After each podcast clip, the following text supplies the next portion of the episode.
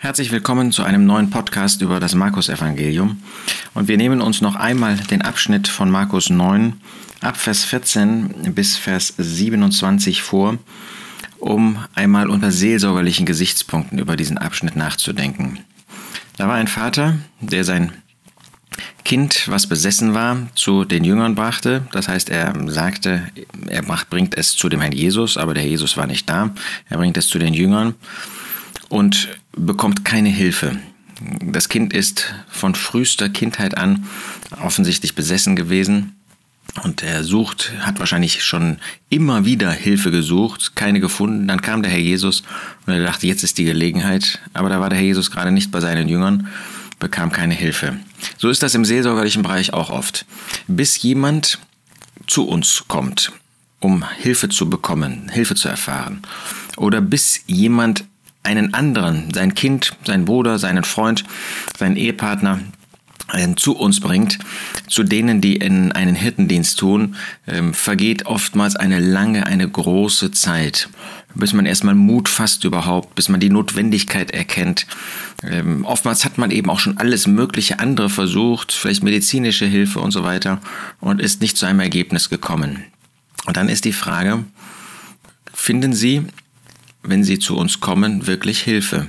Und wir müssen zugeben, dass wir oft auch nicht helfen können. Oder dass sie oft zu uns kommen, Wochen, Monate und sich nichts tut. Nun, das kann auf der einen Seite natürlich an ihnen selbst liegen. Man erlebt im, äh, Hirtendienst immer wieder, dass Menschen zwar sagen, ich brauche Hilfe, aber letztlich nicht bereit sind, das, was man ihnen sagt, dann auch zu tun, umzusetzen, wie man so sagt.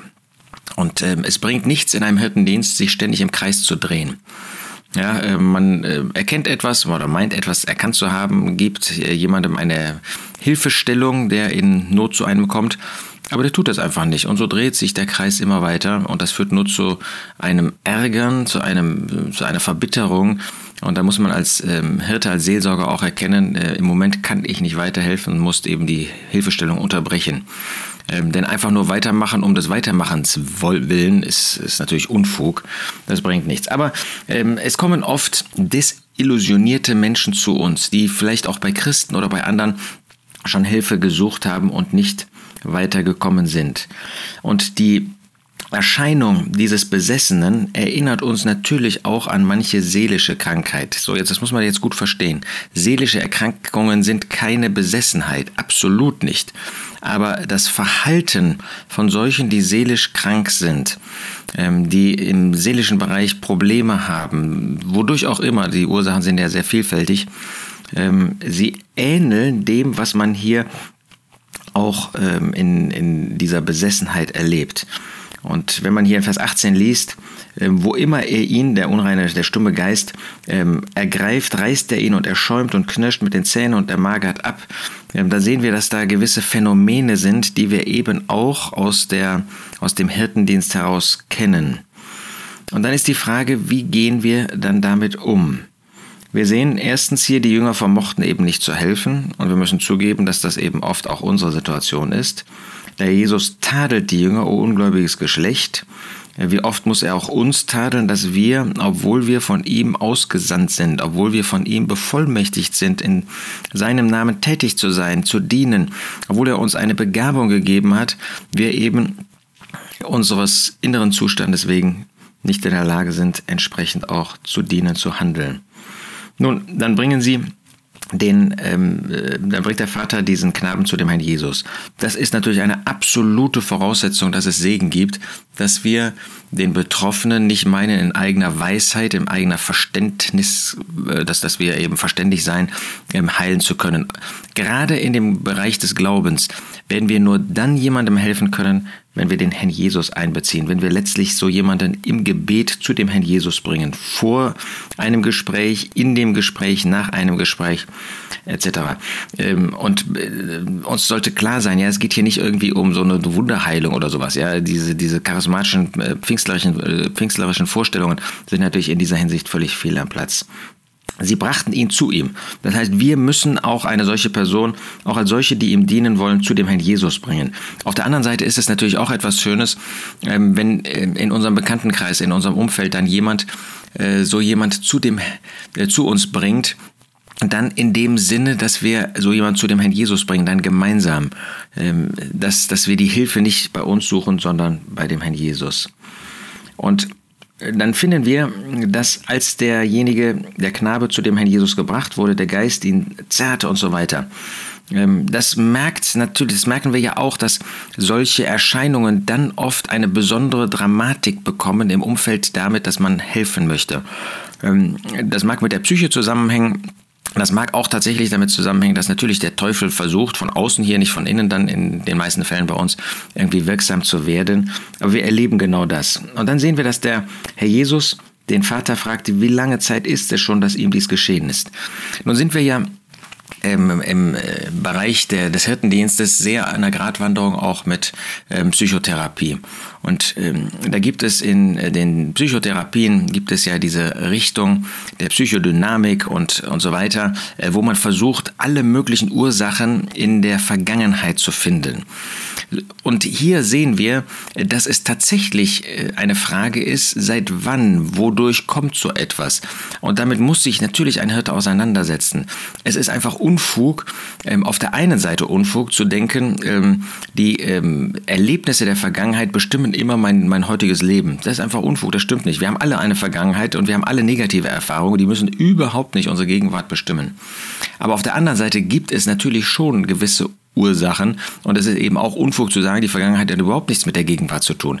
Es gibt Erlebnisse, es gibt bestimmte Dinge in der Vergangenheit, die durchaus Auswirkungen auf unser gegenwärtiges Leben haben. Und deshalb muss ein Hirte Fragen stellen. Er muss fragen, was ist da gewesen, woher kommt das? Ja, ähm, wenn ähm, es ein, ein ähm, vielleicht auffälliges Verhalten gibt, ähm, hat sich jemand, ähm, sagen wir mal, mit, mit Filmen beschäftigt, ja, die einfach böse waren, wo alles Mögliche an Dreck, an ähm, Bosheit ähm, vorhanden ähm, ist oder vorhanden war. Ähm, wo, wo jemand sich auseinandergesetzt hat mit Gewalt oder selber fantasievoll geschrieben hat oder dergleichen. Das hat natürlich Auswirkungen auf die Gegenwart. Ähm, und äh, da ist es eben bei dem Hirten, so wie das bei dem Herrn Jesus hier war, wichtig, dass man in Klarheit sieht.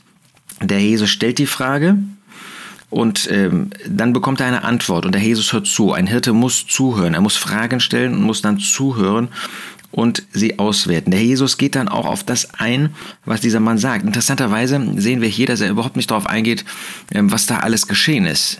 Er lässt ihn aussprechen. Das ist auch schon eine Art der Hilfestellung, wenn man ähm, als Betroffener jemanden hat, den man sagen kann, was ähm, mit einem geschehen ist, was einen beschäftigt. Und dann muss der Hirte auf das eingehen, was derjenige sagt. Dieser Vater sagt jetzt zu ihm, aber wenn du etwas kannst, so erbarme dich uns und hilf uns. Und der Jesus geht genau auf diesen Punkt ein. Er geht nicht ein auf das, was von Kindheit und was weiß ich gewesen ist, sondern er geht auf diesen Herzenszustand ein, dieses Vaters in dem Fall. Und wir müssen auf den Herzenszustand dessen, der zu uns kommt, müssen wir eingehen. Wir müssen erkennen, woran es vielleicht mangelt. Hier mangelt es am Glauben. Ähm, hier mangelt es ja nicht an der Kraft des Herrn Jesus, hier mangelt es an dem Glauben. Und dann kann der Herr Jesus helfen. Auch da sehen wir wieder, dass dann dieser stumme Geist in, in besonderer Weise nochmal tätig wird, sodass der Knabe wie tot fällt, äh, niederfällt. Wir dürfen uns also ähm, auch nicht wundern, dass wenn wir eine Hilfestellung geben, dass das zuerst mal ein Stück weit einen betäubenden Effekt hat.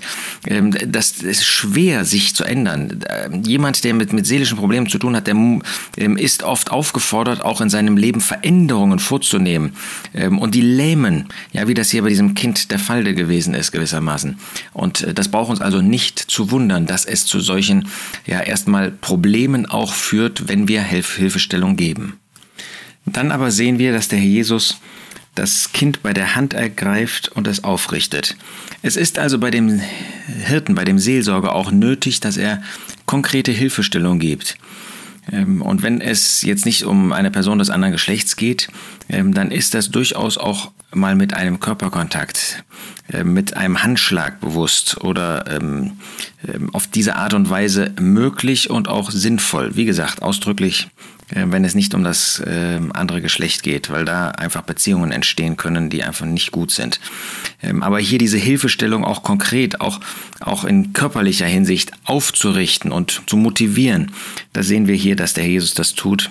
Wir dürfen vertrauen, dass er auch heute hilft, dass er im seelsorgerlichen Dienst hilft, um solchen Menschen wirklich weiter zu helfen, um äh, sie aufzurichten, um ihnen eine Lebensperspektive zu geben. Und es wäre tragisch, wenn das, was dieser Vater bei den Jüngern erlebt hat, ein Dauererleben auch bei uns ist, dass wir letztlich nicht helfen können. Ähm, wir können nicht sagen, dass ähm, man nach einem Gespräch, wie das der Herr Jesus hier in Kurzform getan hat, ähm, jemand wieder, der mit, mit seelischen Problemen behaftet ist, wieder heil ist. Aber das, was wir teilweise in dieser Welt erleben, dass da jemand Monate, Jahre lang unterwegs ist, bis immer noch nicht wirklich weitergeholfen ist, das kennt Gottes Wort einfach nicht. Und da müssen wir auch selbst aufpassen, dass wir uns nicht ähm, selbst irgendwie betrügen, dass wir meinen, ja, ja, man muss einfach immer wieder reden und so weiter.